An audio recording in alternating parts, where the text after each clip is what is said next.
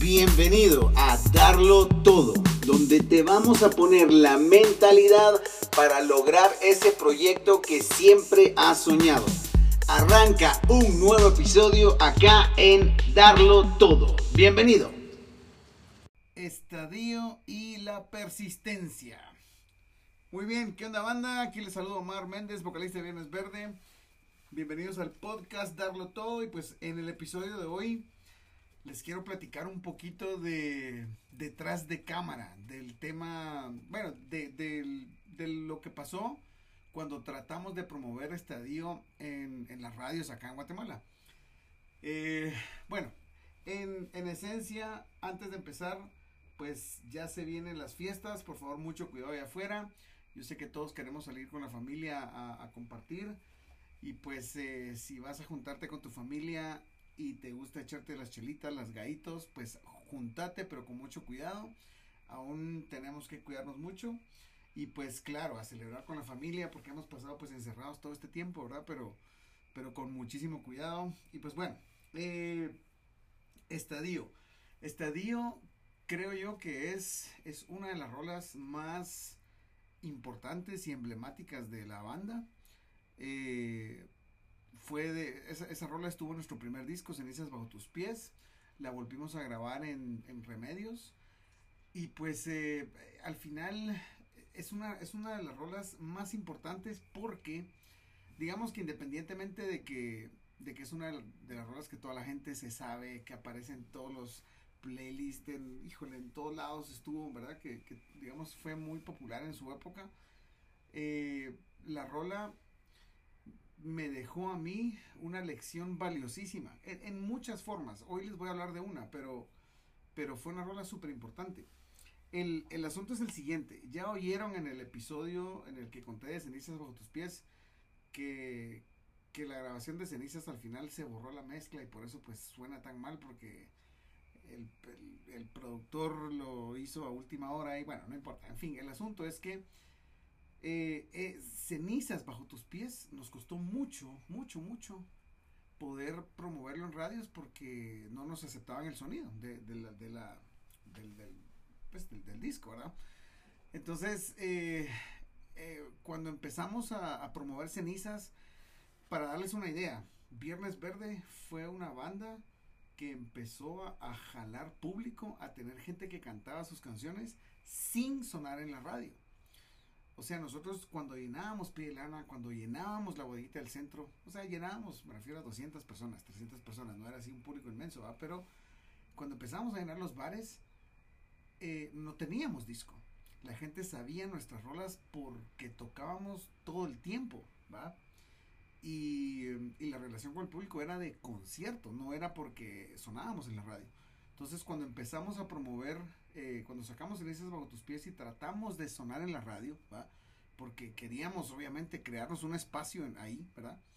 Pues eh, se nos cerró mucho la puerta, o sea, nos cerraron muchísimo la puerta y pues no se me olvida nunca que cuando tratamos de promover Estadio, porque notábamos que esa rola tenía eh, muy buen feedback eh, durante los conciertos. O sea, era una rola que a la madre le gustaba y preguntaban por ella, y la qué buena, y qué sé yo, les, era muy intensa, les gustaba mucho al público. Entonces, eh, consideramos que esa era una buena rola para sencillo, ¿va? Porque todas las demás que eran de rock, ni, ni porque ni nuestro máximo sueño la, la, la aceptaban para la radio. Entonces, a estadio medio que, que querían aceptarla, ¿va? En muchas ocasiones nos dijeron, miren, la sonamos, pero grábenla otra vez, ¿va? Eh, o sea, vayan a grabar otra vez.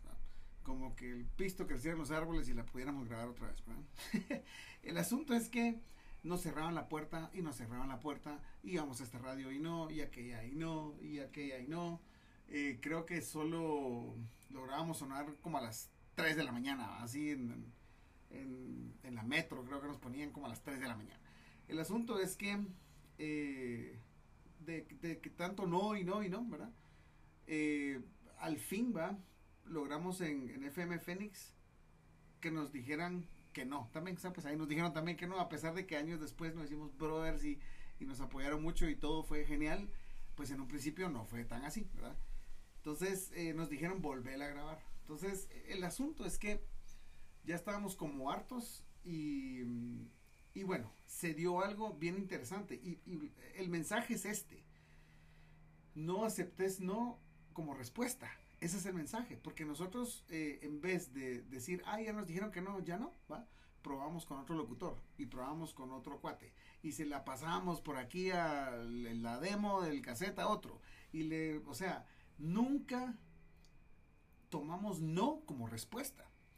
Entonces, honestamente no les puedo decir cuántas veces nos dijeron que no en infinitas radios, ¿va? Pero eh, el punto fue que llegó un momento en el que en el que un chavo, que se llama Luis Morán, eh, decidió poner estadio. No, no, no la puso en, en, una programación regular. La puso en un programa de rock que era eh, cada 15 días. Entonces, cada 15 días a él le daban creo que una hora para poner música rock que él quisiera y él aceptó poner estadio. Eh, el asunto es que ahí ponía música de rock nacional, ahí tuvo un espacio estadio, empezó a sonar, ese programa empezó a tener mucho jale, mucho jale, y pues eh, llegó un momento en que Estadio, o sea, se empezó a volver tan popular el, programa que empezó a tener como que su conteo, así como que el top 10, ¿va? Y, y entonces Estadio logró meterse en ese conteo en primer lugar por 44 semanas, rompió el récord, nadie, nadie lo tuvo por más tiempo, ¿va? Entonces, imagínense casi un año en primer lugar Estadio sonando en un programa obscuro, obscuro pues desconocido de rock, ¿va? En el que ahí estaba nuestro público yendo, ahí estaba la Mara, ahí estaba emergiendo el, el, el, el, tema del movimiento de, del público rock nacional, ¿va? Y, y entonces el, el, mensaje es, ¿qué pasa?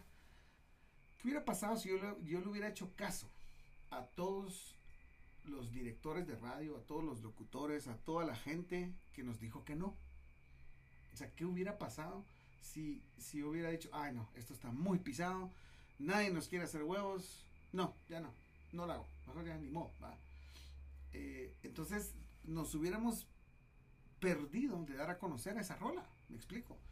Entonces, eh, el mensaje que les cuento de, de, este reto que tuvimos con Estadio se los quiero contar porque mucha gente se ahueva la primera, ¿sí? O sea, te pasa algo, te soplan, te miran feo, te sacan la lengua y te ahuevaste y ya no querés, ¿va? Eh, cuando, cuando en realidad vos tenés que tener un poco más de determinación, un poco más de persistencia, ¿verdad? No te estoy diciendo que seas abusivo y botes la puerta, ¿no? nada que ver, pero sí insistí, seguí, avanzá, ¿verdad? Trata de ir dando pasos hacia, hacia adelante es como, es como aprender a vender, básicamente. O sea, no te, no te preocupas si alguien no quiere, simplemente le ofreces a otra persona, ¿verdad? Entonces, hasta que logras el sí, ¿verdad? Entonces, le, les quiero compartir eso porque eh, cuando tomes la decisión de hacer algo nuevo, algo diferente, vas a tener que abrirte terreno, vas a tener que abrir un campo que no existe y eso va a tomar muchos, muchos, muchos no. Que te manden a la porra muchas veces. Y si no sabes que te van a mandar a la porra muchas veces, no estás preparado para seguir intentándolo muchas veces. Tienes que intentar una vez más de la cantidad que te, de veces que te dijeron que no. Así es como se gana en la vida, así es como se gana en lo que sea, ¿verdad? Eh, yo estoy de acuerdo en que Viernes Verde no es la banda más talentosa, no, tienen al, no tenemos al mejor cantante, al mejor guitarrista, al mejor bajista, al mejor baterista, no somos los mejores músicos, no somos los más talentosos, pero sí somos los más persistentes. O sea, Estadio es un ejemplo de miles de cosas en las que nos dijeron que no y no tomamos no como respuesta. Simplemente seguimos insistiendo hasta lograr el sí, ¿verdad? Entonces, eh, eso siento que fue una lección que Estadio me dejó a mí, que es muy valiosa, que se las quería compartir hoy, porque yo no sé qué estás tratando de lograr. Yo no sé si te querés graduar, yo no sé si ahorita por la pandemia y estás recibiendo clases en Zoom, la estás viendo fea y te estás ahuevando. Yo no sé si te querés casar con una chava y te manda la porra. Yo no sé, no sé si querés montar una obra de teatro, no sé si querés hacer un proyecto nuevo, no sé si estás creando una app nueva, no sé si estás haciendo algo nuevo tuyo, con tu talento, con tu creatividad y que te están cerrando la puerta. Si estás ahí, seguí. seguí, insistí, seguí avanzando, busca con quién. Y les cuento esta anécdota para que lean el libro y para que, y para que sepan. Hay un, hay un señor que se llama Jack Canfield, él escribió un libro que se llama eh, Caldo de Pollo para el Alma. Y ese libro pues básicamente cuenta la experiencia de cientos de personas en cómo han logrado cosas geniales. Entonces, ese recopilatorio, ese libro, él trató de venderlo a, a, muchas editoriales para poder sacar su libro. Y miren qué bonito esto, pues. A mí me impactó mucho cuando vi ese dato porque yo digo, uno se rinde muy rápido.